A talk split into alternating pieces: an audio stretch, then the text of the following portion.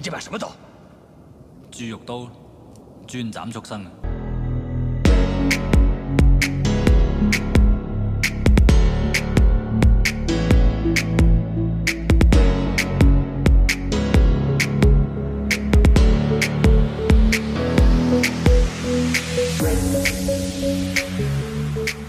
欢迎大家来到自由发声，我是来自中国大陆的零零七。没有点关注的朋友，请点一下关注，谢谢。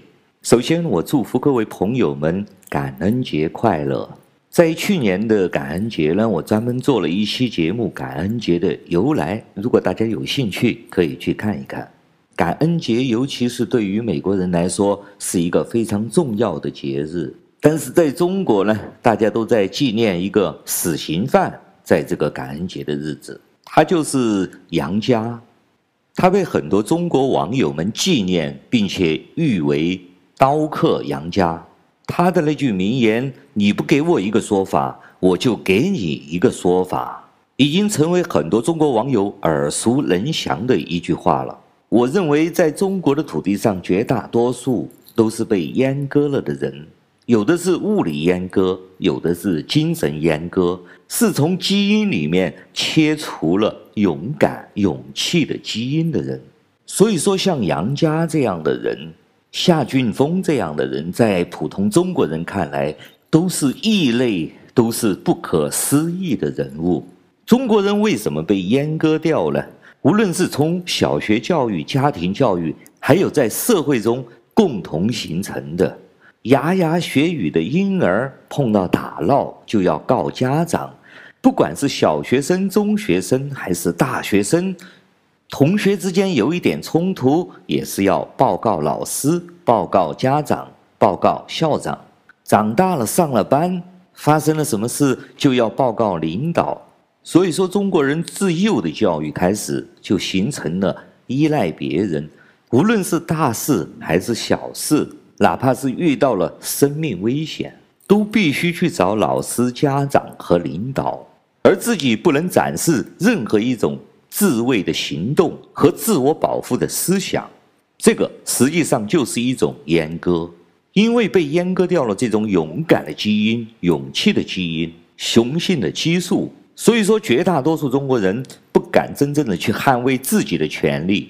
尤其是面对比自己更强的人或者更流氓的人的时候，就如同一个温顺的老母鸡和小绵羊一般，而他们发泄的管道有两个，一个呢就是对更加弱小的人实施霸凌，另一个就是我们众所周知的意淫文化。我们骨子里面就没有勇气，所以说我们就要意淫自己非常的强大，幻想我们的武功是全世界最厉害的。就会出现功夫文化，就会出现厉害了我的国，就会出现各种穿越小说。我一夜之间是英明神武的回到了古代，成为横扫六国的秦始皇，天下的女人都匍匐在我的金枪不倒下。产生这些文化的根本原因，从逻辑上、从心理分析上来说很简单，它就是一种长期被压抑的生活方式，各种社会不公平、不公正。压制之下的心理发泄，被物理阉割掉勇敢和勇气之后形成的幻觉。我提出的理论叫幻肢，就像太监被阉割了小鸡鸡一样，自然会幻想自己有一根天下无敌、永远屹立不倒的世间罕见的金箍棒一样。整个中国的文化人文环境就会自我幻想一个这样的东西出来。幻想出中华汉族有一个压根都没有存在过，只存在于幻想中的一个肢体，一个世间最为雄伟的生殖器，一个世间最大、最粗、最坚挺的铁棍，这个就叫幻肢。好了，所以说像杨家这样的人出现在中国人面前的时候，大部分的中国人就会跪地崇拜了。同样在感恩节这一天，还有一位同样像杨家一样勇敢的年轻人，也是他的忌日啊。他是河北石家庄的贾进农。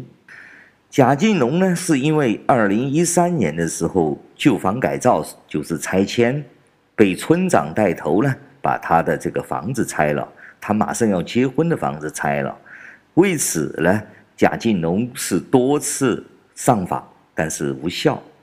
最后呢，他在一五年的时候呢，就拿着射钉枪把村长给钉死了。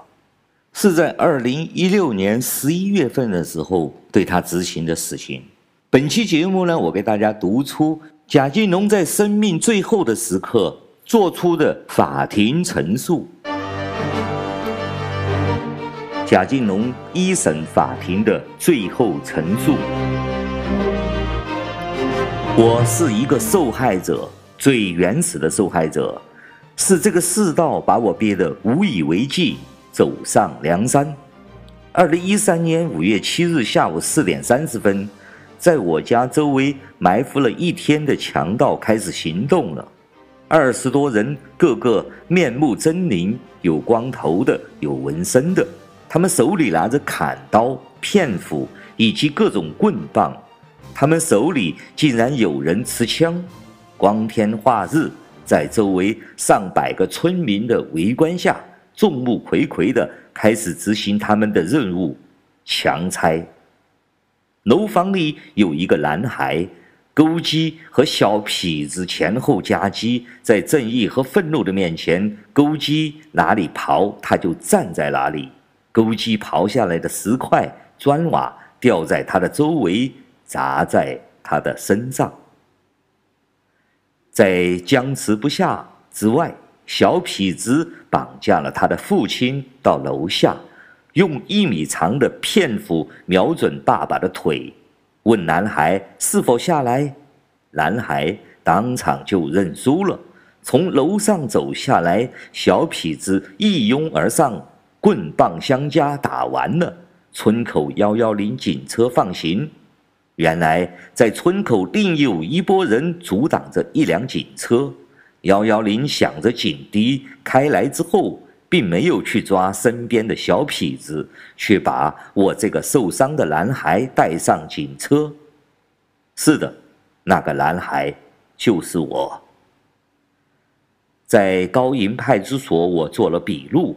把刚刚发生的一切记录在案，我的头一直在流血，留到晚上八九点。对于幺幺零的到来，就像是影视插播广告一样。幺幺零带我驶离村子，强拆继续。表哥用手机记录强拆的罪行，小痞子把手机抢去，把我表哥、爸爸都打了。表哥在家里歇了一个星期，上不了班。他们的可恶到了极点。房子拆完后，把我家饲养的两条藏獒也顺手牵狗，价值四万元。对于这一点，在派出所的我还全然不知。我回到家里，获悉这些，我不知道拿什么叙述我的心情。对我来说，天塌了。第二天，我拖着身体再次来到派出所，要求补充笔录，讨要说法。而高银所不但不给我补充笔录，还劝我回去吧，说我影响他们办公，等抓了人通知我过来辨认。我知道这句话是糊弄鬼的，而我就是那个可怜鬼。而后忘了是两天还是三天，我又一次来到高银所，和上回一样踢了回来。他们告诉我，一切你找村委会协商解决。对于这些灰色的经历，我不可接受，无法面对。别忘了，我是个准新郎。那一天的发生，离我结婚仅两个星期零三天。我们所有的家居。婚嫁、梳妆台等全部毁之一旦，这是撕心裂肺的痛，历历在目。这一切都是何建华主使的。在此之前的两个月当中，我的生活一直处在危险恐惧当中。我会接到恐吓电话，晚上会有小痞子过来捣乱。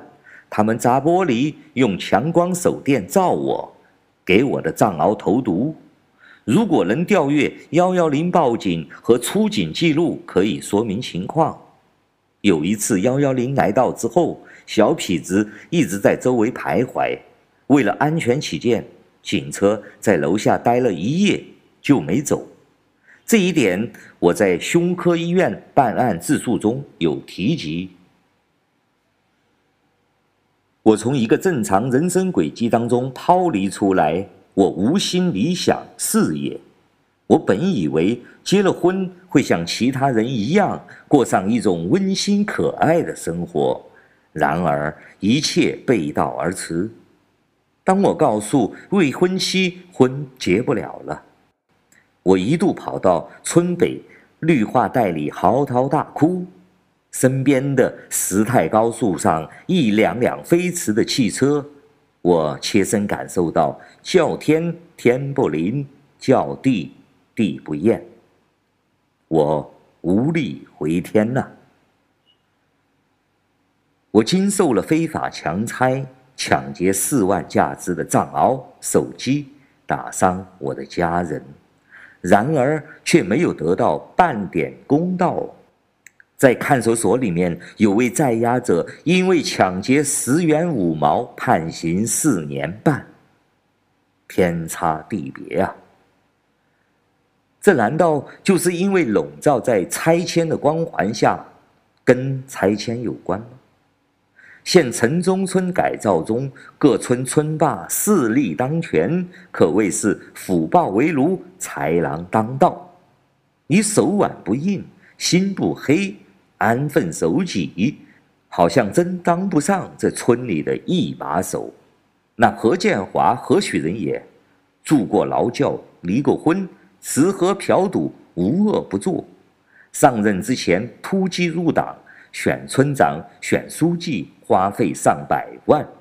上任没两年，把百高营村全部耕地都全部回收，全部荒置，把。北高营地面上二十多家民营企业赶跑，旧村改造，制定全石家庄地域最低的补偿标准，标准是倒数第一，绝无并列。还曾经说过哪个村拆迁不死人，这哪里是立党为公，执政为民？村民提及无不背后喷之，有些村民还给他写打油诗。名分极大。提及何建华以暴施政，不得要提到两条腿。河北成联物流公司这家企业入驻北高营的时候所签的合同，自二零一九年到期。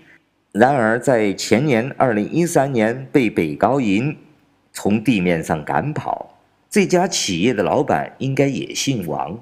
曾被何建华雇凶把腿打折了。去年北高营村民何帅同样被何建华雇凶把腿给打折了。对于这两条腿，作为北高营村民，何人不知又何人不晓呢？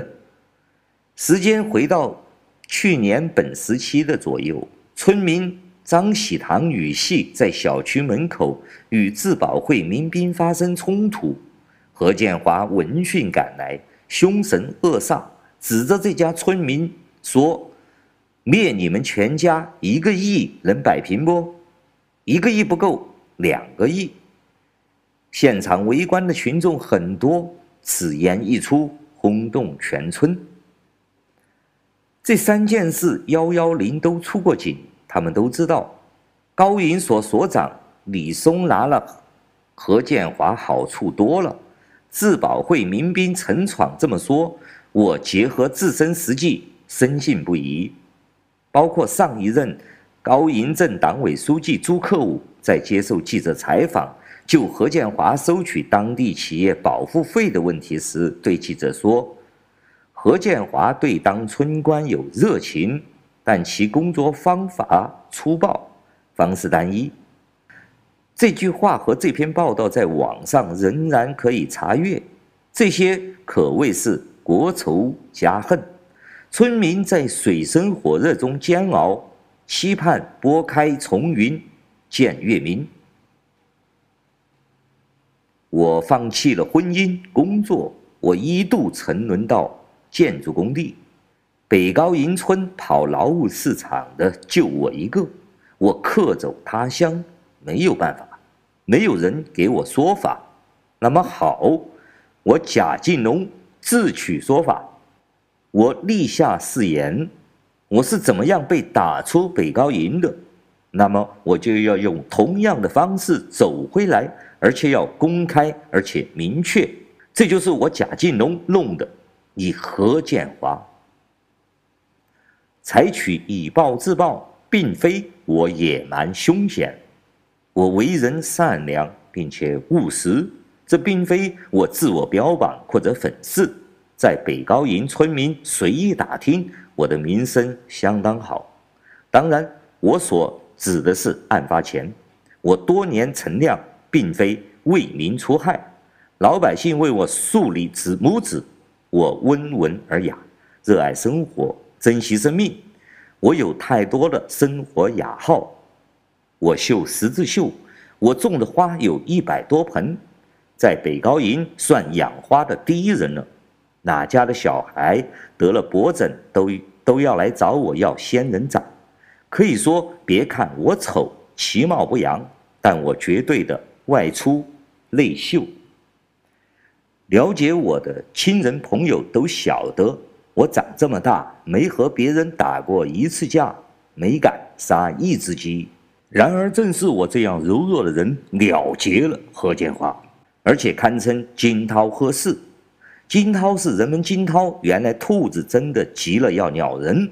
鹤氏是因为涉及到两个敏感区域，一个是村支书记，一个是拆迁。通过微信。腾讯互联网看到这一资讯者少则几千万人，石家庄算是家喻户晓了。人们茶余饭后街头巷尾谈资，以我在看守所所感触到的，凡比我晚进去的，大都知道，且不分本地还是外地。当然了，我没有勇气坦言是在下，他们对此看法不约而同。不但没有否认这一极端的行径，还不知道的，那小子也是憋急了。是的，我都要逼疯了。我一度患上了精神强迫症，走路干活的时候，我不由自主地咬牙喊出何建华，别人都说我神经病。我可以把话退一万步讲。但凡何建华有感恩村民拥护，我打掉的牙往肚里咽，我认了。我不会去做千夫所指。我把话再退一万步，这一切即使照常发生，只不过你过了二十五号，你让我结了婚，没有人再去做这样的傻事了。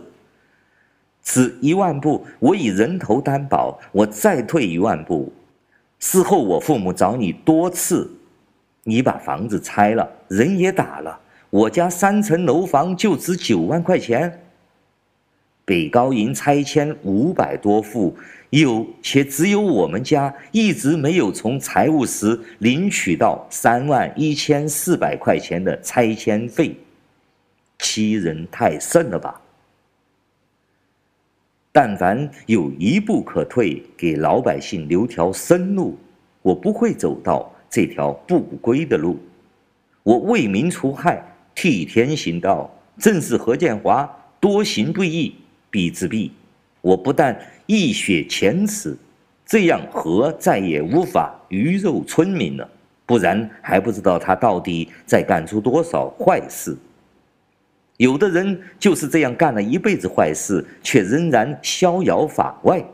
对于何建华，对于千古文明当中所有的贬义、讥讽之词，都在谴责、指责他。这就是北高营村父母官何建华。我是让办案单位用伦理推进看守所，我受了很大的关照。我开诚布公讲，我每天做梦，但我的精神强迫症好了，因为心中无愧。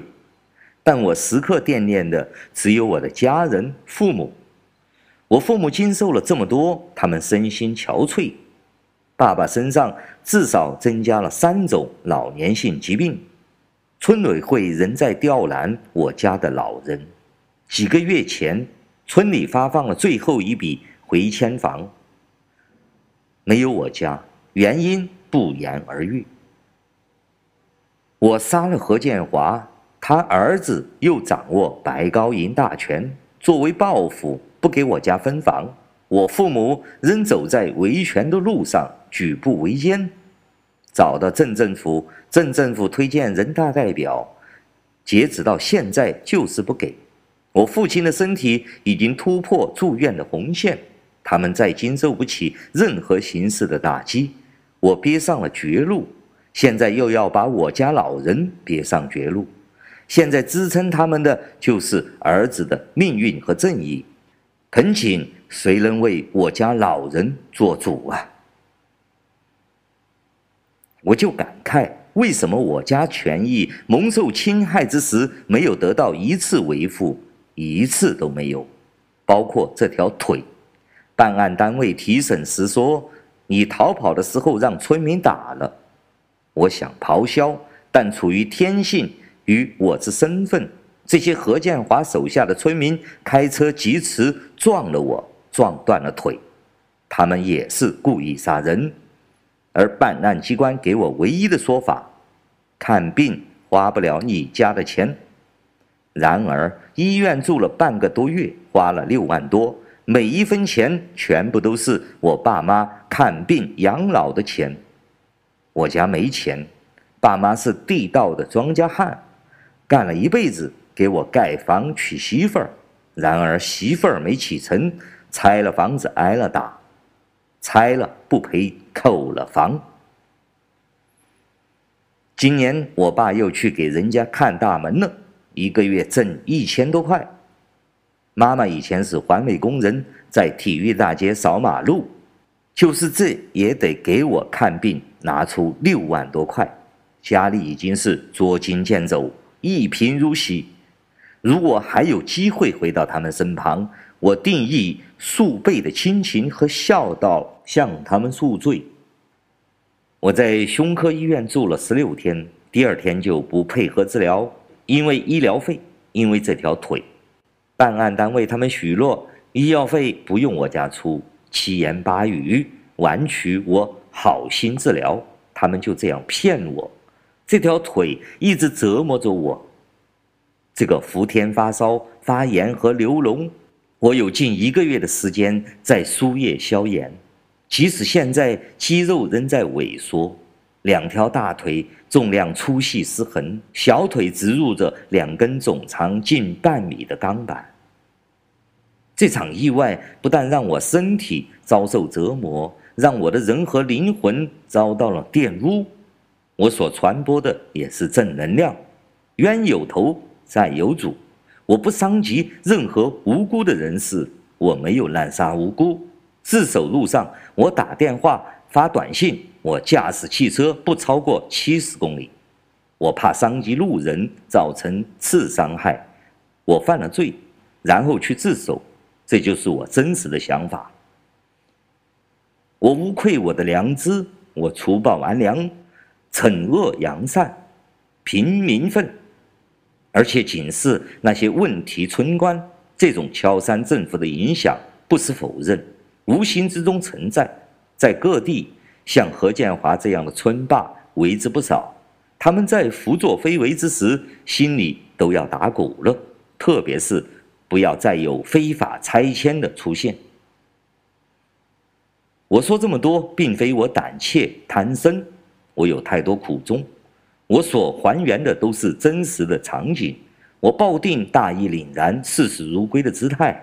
早在元旦，我就写下了遗书，如不认定我自首，就是冤假错案。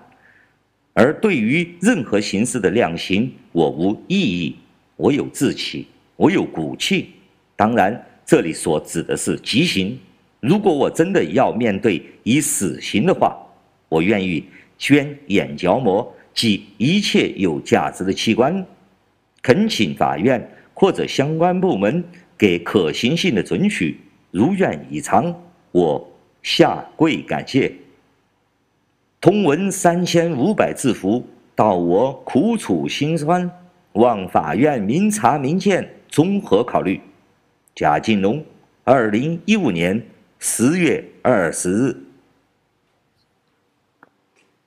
贾敬龙和杨家一样啊，他们都留下了这样的一句话：如果你不给我一个说法，我杨家，我贾敬龙就给你们一个说法。这个就叫勇气。这个就是人类社会最原始、最根本的自然法则。好了，感谢大家收听今天的自由发声，我们下次再见。